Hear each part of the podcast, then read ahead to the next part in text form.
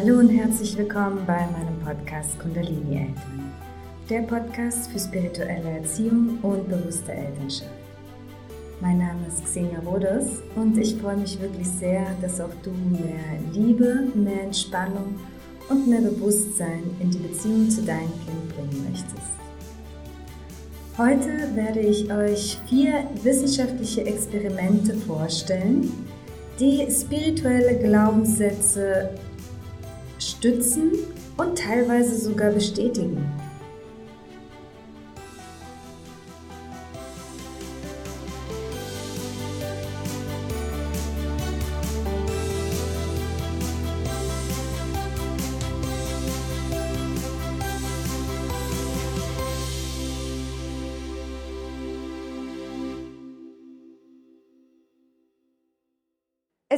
Einige Studien und Experimente, die natürlich speziell in der, im medizinischen Bereich oder auch in der Physik durchgeführt werden, wo die Wissenschaftler an einen Punkt kommen, an den sie sich fragen, was ist da los? Ein Mysterium scheint vorzuherrschen. Und vier von diesen Studien und Experimenten möchte ich euch heute vorstellen. Es ist, ich bin ein Mensch, der selbst sehr mh, mm, auf Wissenschaft zählt und ich brauche immer für, für den ganzen esoterischen Bereich, brauche ich doch immer irgendwie einen, einen wissenschaftlichen Hintergrund, damit das Ganze für mich Hand und Fuß hat. Und genau deswegen finde ich speziell diese Experimente sehr spannend. Ich werde auch direkt loslegen und euch von dem ersten Experiment erzählen.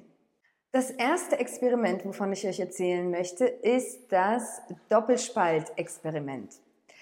Was ist bei diesem Experiment gemacht worden? Es wurden zwei äh, Wände hintereinander aufgestellt. Die eine Wand war eine ganz normale Wand und die vordere Wand hatte zwei Spalten. Durch diese zwei Spalten wurde Licht durchgestrahlt, um zu schauen, wie es auf der hinteren Wand sich verhält, ob es eben nur in diesen zwei Spalten zu sehen sind oder ob es sich, ob es sich weitet zu den Seiten hin. Und dann wurden, ich fasse das Ganze jetzt wirklich sehr kurz, und dann wurden einzelne Lichtmoleküle durch genau diese zwei Spalten geschossen. Und das Erste, was dabei passiert ist, man hat sich danach eben diese, diese hintere Wand angeschaut und die Wissenschaftler haben sich gewundert, denn die Lichtmoleküle haben sich nicht so verhalten, wie man es erwartet hat. Man hat erwartet, dass sie eben, ähm, eben diese, diese zwei Spalte abbilden und natürlich, wie das Licht immer an die Seiten hin etwas geringer ausstrahlt. Aber was passiert ist, war, dass diese hintere Wand ja, ein, einfach, dass diese Lichtmoleküle verteilt waren auf dieser gesamten hinteren Wand. Sie verhielten sich also nicht so, wie man das erwartet hat. Und das hat natürlich die Wissenschaftler neugierig gemacht. Also haben sie Detektoren bzw. Kameras nebendran aufgestellt und dieses Experiment nochmal gemacht, weil sie eben sehen wollten, was genau bei diesem Vorgang passiert, während diese Lichtmoleküle durch diese zwei Spalten durchschießen. Und was dann passiert ist, war super interessant, denn als sie diese Detektoren, die Kameras aufgestellt haben, die diesen Vorgang beobachten sollten, verhielten sich die Lichtmoleküle anders. Sie verhielten sich genau so, wie es die Wissenschaftler eigentlich von vornherein erwartet haben. Und das Ganze hat man dann immer wieder ausprobiert, einmal mit den Kameras und ohne Kameras. Und immer wieder war es dasselbe, dass wenn die Lichtmoleküle beobachtet wurden, sie sich anders verhielten. Ich finde das super spannend, denn was sagt uns dieses Ergebnis des Experimentes? Es sagt uns, dass diese, diese Lichtmoleküle und generell im Grunde genommen alle Atome sich eben anders verhalten, wenn sie beobachtet werden. Das bedeutet, dass da eine, eine gewisse Intelligenz dahinter stecken muss, ein gewisses Bewusstsein dahinter stecken muss. Diese Lichtmoleküle beziehungsweise eben Atome allgemein verhalten sich anders, wenn jemand draufschaut. Man hat daraus eine Schlussfolgerung gezogen, und zwar, dass sich Atome höchstwahrscheinlich erst zu dem bilden, was zu dem sie sich bilden, wenn wir draufschauen, wenn wir unsere Aufmerksamkeit drauf richten. Im Grunde genommen sagt das aus, dass wir Menschen mit dem, was wir, wie wir unsere Welt betrachten und mit unseren Gedanken, mit unseren Vorstellungen, denn die Wissenschaftler hatten ja eine gewisse Vorstellung, wie sich diese Teilchen verhalten würden oder verhalten sollten, aufgrund unserer Kenntnisse, die wir in Physik momentan haben, aufgrund des Wissensstandes. Das heißt, wir manifestieren unsere Welt aufgrund unserer Glaubenssätze. Die Wissenschaftler hatten den Glaubenssatz, dass sich diese Lichtmoleküle auf eine bestimmte Art und Weise verhalten sollten. Und das taten sie dann auch, wenn wir sie beobachteten. Wenn wir sie nicht beobachteten, dann ja, es hatte, hatte es eben nicht diese Verhaltensweise, es hatte, ein, es hatte keine Ordnung, es war, es war unsortiert. Das heißt, wir können daraus schlussfolgern, dass wir damit bestätigt haben, dass wir unsere Welt mit unseren Gedanken, mit unseren Glaubenssätzen manifestieren. Und zwar jeder von uns mit dem, was wir wirklich glauben, was passieren wird, aufgrund unserer Vergangenheit, unserer Erziehung und so weiter. Das wird auch eintreten. Wie können wir dieses Wissen in Bezug auf unsere Kinder einsetzen? Nun, wir äh, als Eltern tragen einen unheimlich großen Teil dazu bei, wie die Glaubenssätze unserer Kinder sich entwickeln. Wenn wir unserem Kind erzählen, dass die Welt gefährlich ist und dass, dass zum Beispiel man hart arbeiten muss, um Geld zu verdienen und dass generell Geld ein Mangel ist, jetzt nur als Beispiel, dann wird sich dieser Glaubenssatz in unseren Kindern manifestieren. Wenn wir unseren Kindern zum Beispiel sagen, dass die Welt voller Krankheiten ist und, und im, im gesundheitlichen Bereich an jeder Ecke die Gefahr lauert, dann werden sich, wird sich dieser Glaubenssatz in unseren Kindern festsetzen. Das heißt, wir können bewusst darauf achten, welche Glaubenssätze übermitteln wir unseren Kindern. Und dafür ist es auch sehr wichtig zu erkennen, welche Glaubenssätze wir in uns tragen. Denn es ist ganz klar, das, was wir als Realität erachten, das bringen wir auch unseren Kindern bei. Und hier können wir uns fragen, sind diese Glaubenssätze für mich sinnvoll? Nutzen sie mir wirklich was? Oder sind sie in meinem Leben vielleicht eher hinderlich? Es ist auch nicht natürlich so einfach, einen Glaubenssatz von heute auf morgen aufzulösen, den wir selbst äh, über, über so viele Jahrzehnte in uns tragen. Aber dorthin zu schauen und eben festzustellen, dass wir mit unseren Gedanken die Welt manifestieren, das ist schon der, der erste Schritt, den wir tun können. Und das ist eben ach, das bedeutet eben achtsam zu sein und bewusst zu sein, sich bewusst zu sein, dass wir mit unseren Glaubenssätzen, mit unseren Emotionen und unseren Gedanken unsere eigene Welt kreieren. Das zweite Experiment, wovon ich euch erzählen möchte, ist das sogenannte Dr. Emoto-Experiment, durchgeführt von Dr. Emoto, ähm, der hat, was er gemacht hat, ist, er hat äh, Wasser sich angeschaut, er hat Wasser in verschiedene Behälter eingefüllt. Und diese hat er verschiedenen Emotionen ausgesetzt. Das heißt, ein, ein Glas Wasser hat er zum Beispiel Dankbarkeit draufgeschrieben, auf dem zweiten Glas Wasser Liebe, dann Freude, eben verschiedene positive Emotionen. Und dann hat er einige Gläser genommen, die er mit negativen Emotionen äh, beschriftet hat, wie Angst, Wut, Hass, Groll und so weiter. Und dann hat er sich eben diese, diese Gläser genommen mit Wasser und hat gedanklich seine Emotionen auf dieses Wasser ausgerichtet. Und dieses Wasser hat er dann in seinen Einzelheiten mikroskopisch untersucht.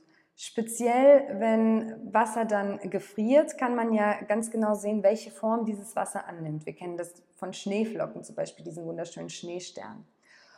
Und was er dort festgestellt hat, ist, dass wenn wir Wasser mit positiven Emotionen ja, ansprechen oder eben füllen, dann ergibt das Wasser wunderschöne Muster.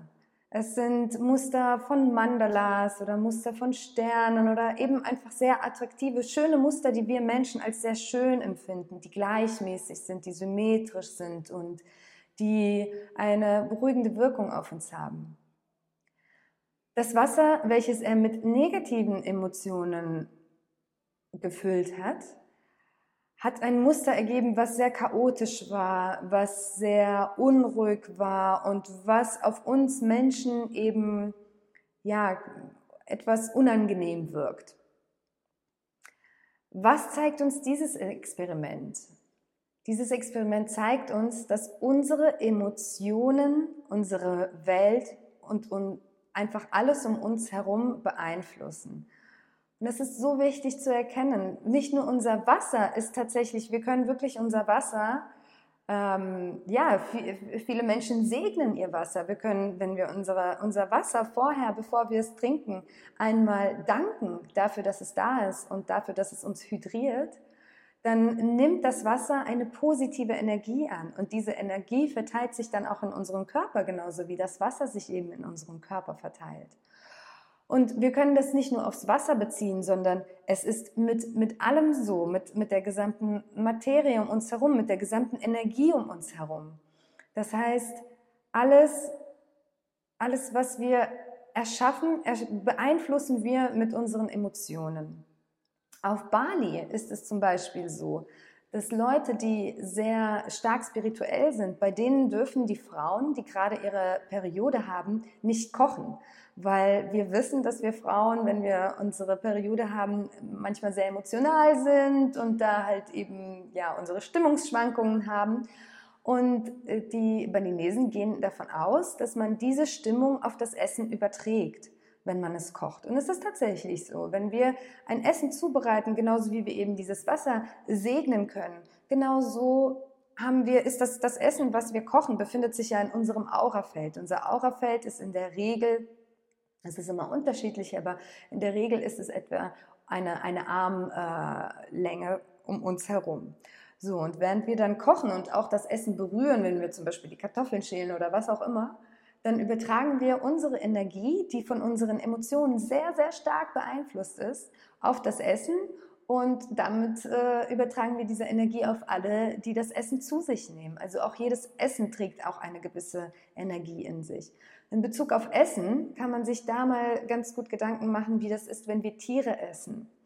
Denn Tiere werden ja heutzutage unter sehr unschönen Bedingungen gehalten und haben einfach auch äh, einen sehr starken Leidensweg hinter sich, während sie sterben, aber auch schon zuvor, ja, wie man zum Beispiel ähm, Kälber von ihren Müttern entfernt und man hat nachgewiesen, dass diese sehr stark darunter leiden und auch die Kühe selbst oder generell alle Tiere, so wie sie gehalten werden. Das heißt, ihre Emotionen gehen auch in ihr Fleisch hinein und ihre, ihre Milch hinein und diese gesamte Energie essen wir und nehmen diese in unseren Körper auf. Und diese beeinflusst unser Energiesystem, diese beeinflusst unsere Emotionen, also nicht nur auf gesundheitlicher Ebene, sondern eben auch auf energetischer Ebene.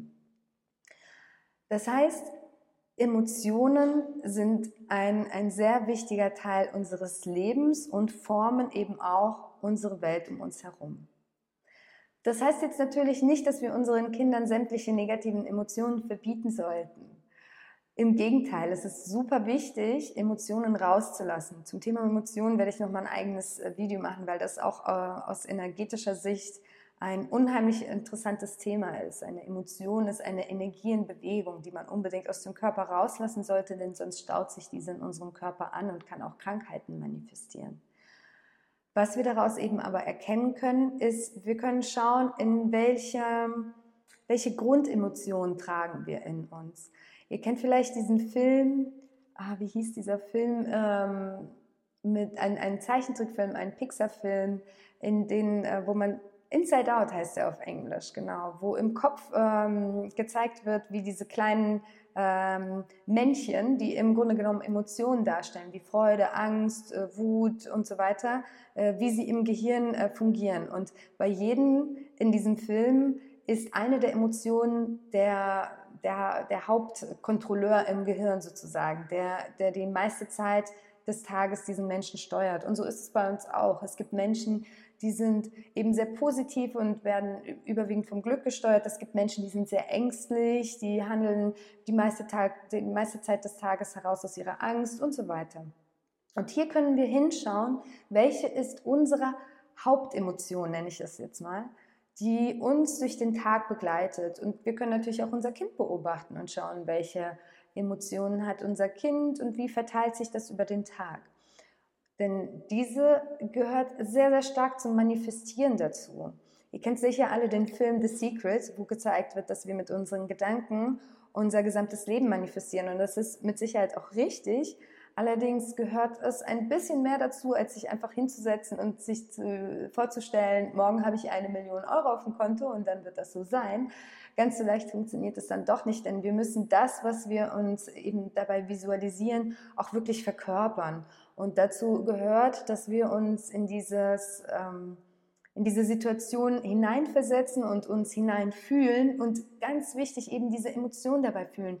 Was fühlst du? Wie würdest du dich fühlen, wenn du morgen eine Million Euro auf dem Konto hast? Das ist vielleicht ein extremes Beispiel, aber es geht eben darum, dass man sich seine Ziele, die man visualisiert, eben wirklich mit Emotionen unterstützt. Denn Emotionen sind enorm wichtig in, in Bezug auf, auf das Manifestieren in unserer Welt.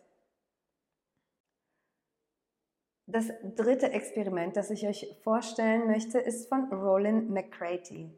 Roland McCratey hat eine Gruppe von Menschen zusammengesucht und diese vor einen Bildschirm gesetzt und ihnen abwechselnd Bilder gezeigt, die bei uns äh, positive und negative Emotionen hervorrufen.